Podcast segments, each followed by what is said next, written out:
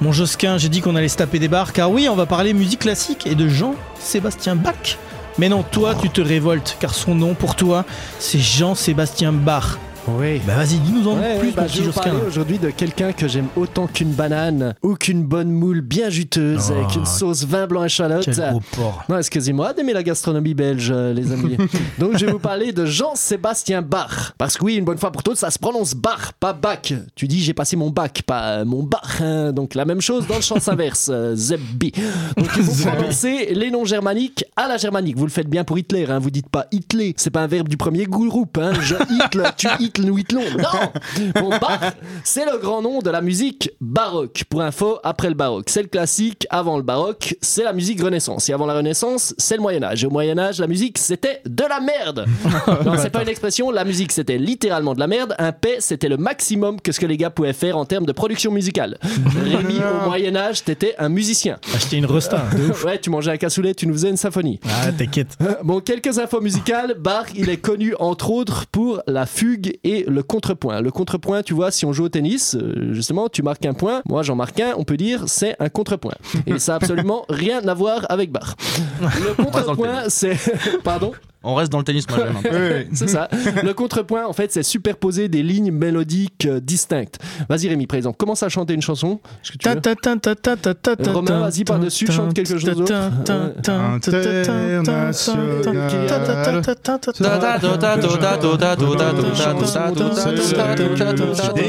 Voilà, c'est hyper moche. Ça, c'est le contrepoint, mais version euh, Moyen-Âge, parce qu'on le rappelle, la au Moyen-Âge, c'était. De la merde Exact. Donc, lui, il a organisé tout ça. T'as plusieurs mélodiques, lignes mélodiques, mais c'est euh, stylé. Et pour ce qui est de la fugue, vous voyez JCVD de Joule? Ça veut le port d'âme, les gros bras Jean-Claude Van Damme. Eh bien, c'est pas une fugue, ça, c'est également de la merde. Mais est-ce qu'on a retrouvé Pardonnez euh, de Bach la du musique euh, du Moyen-Âge. Oui. euh, Non, Je me demande si on l'avait retrouvé Bach après qu'il ait fait sa fugue. oh, oh. Non, pardon. Mais bon, J'interromps rarement, mais quand je le fais, c'est pour des bonnes raisons. J'ai tellement pensé et tellement pas osé. Donc c'était pas une si bonne raison que ça. Bon, laissez continuer, Josquin, s'il vous plaît. Non, Merde. En vrai, d'ailleurs, j'aime bien Joule et, Ba- et Bach. Et ils se ressemblent les deux parce qu'ils ont les deux euh, une très grosse production musicale. Bach, un temps, il faisait, ouais, c'est vrai, il faisait 300, euh, il a fait plus de 300 cantates. Il en produisait même une chaque dimanche, un, un temps. Et Joule, lui, bah, il chie un album euh, tous les six mois. Donc, la fugue, c'est un morceau où les différentes voix d'un instrument ou d'un chœur ou d'un orchestre, elles reprennent tour à tour la mélodie principale, tu vois. Et puis après, elles poursuivent en faisant un peu des Avez-vous un exemple, pas, Par exemple, on n'a pas le budget pour passer, tu vois, un, groupe qui joue au bar, donc je vais le faire moi-même, par exemple.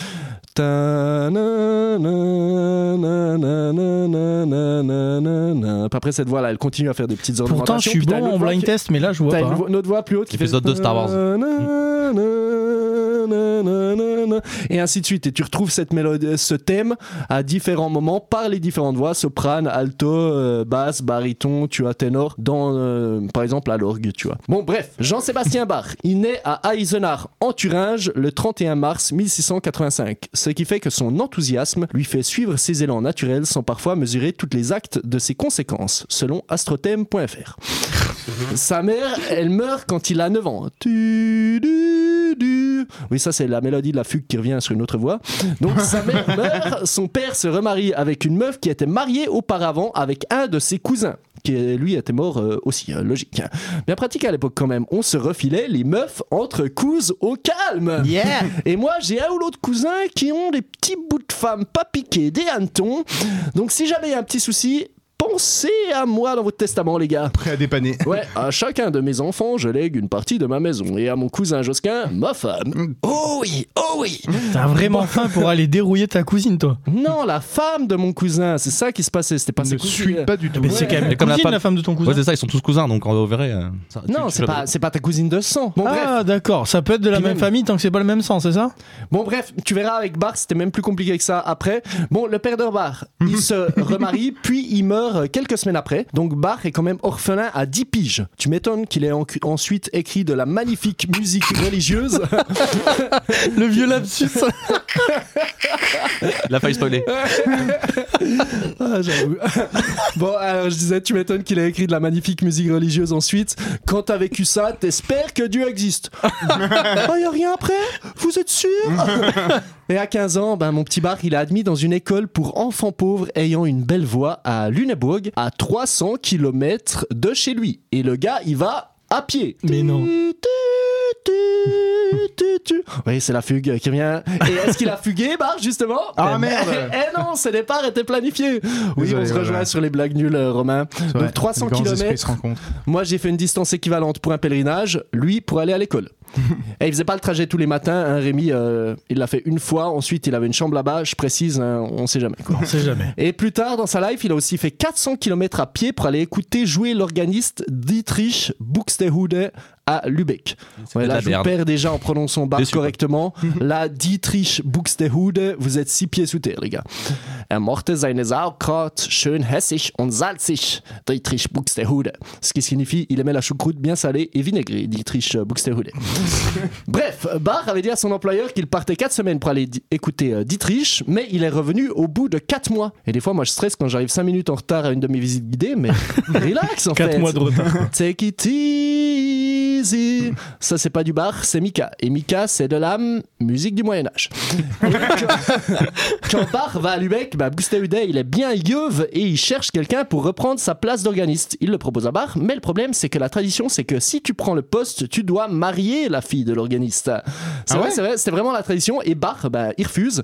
Et plus tard, le même deal sera proposé à Handel. Bon, Handel, Rémi, je pense que j'ai perdu là aussi. Bon, pour que t'aies- pour t'expliquer, Bach c'est Joule, Handel euh, c'est SCH en termes d'importance, tu vois. Donc, et Handel, il a aussi refusé. Ça devait être quand même un sacré cajot, hein, la Dietrich. nein, nein, nein, Dietrich, deine große Bertha, ich will nicht, ich will nicht. Et Bach, quand il est revenu de Lübeck à Arnstadt pour tenir l'orgue durant les cultes, les cultes, hein, c'est les messes protestantes, ben on va en parler de, de culte euh, justement, ben on lui reprochait de s'éclipser pendant les sermons du pasteur pour rejoindre la cave à vin et de, je cite, jouer de la musique dans l'église avec une demoiselle étrangère.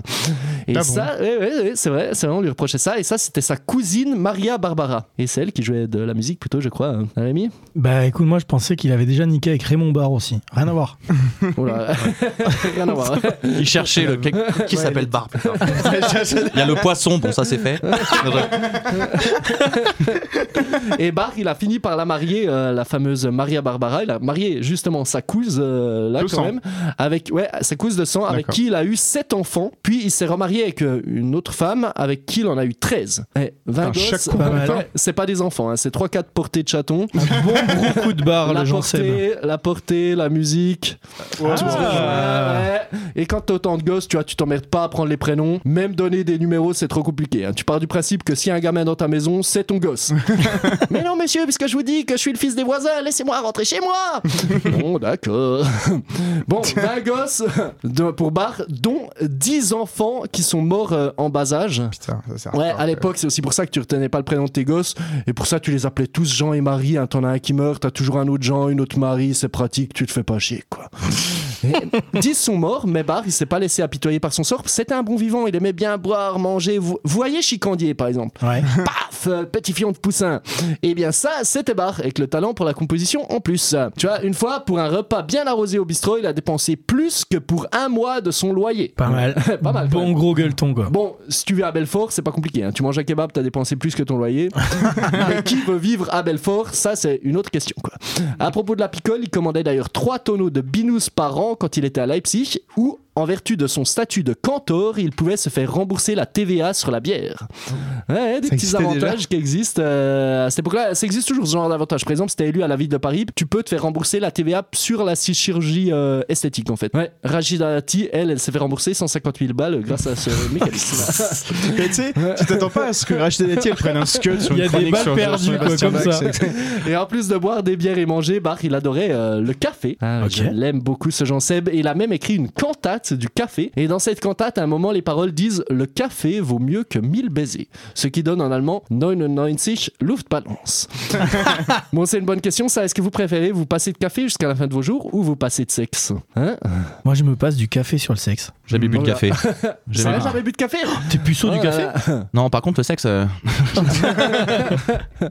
Voilà. Donc pour conclure, sur Wikipédia, il est écrit, je cite, Bach est considéré comme un des plus grands compositeurs de tous les temps, si ce n'est comme le plus grand. Grand. Et ça alors qu'il a jamais eu de grande reconnaissance de son vivant. hein. Par exemple, à l'époque à Leipzig, il avait été engagé uniquement parce que de nombreux autres gars avaient refusé le poste. Je cite le conseil communal de Leipzig de l'époque. Deux points, ouvrez les guillemets. Pour des raisons importantes, la situation est délicate et puisque l'on ne peut pas avoir les meilleurs, il faut donc prendre les médiocres.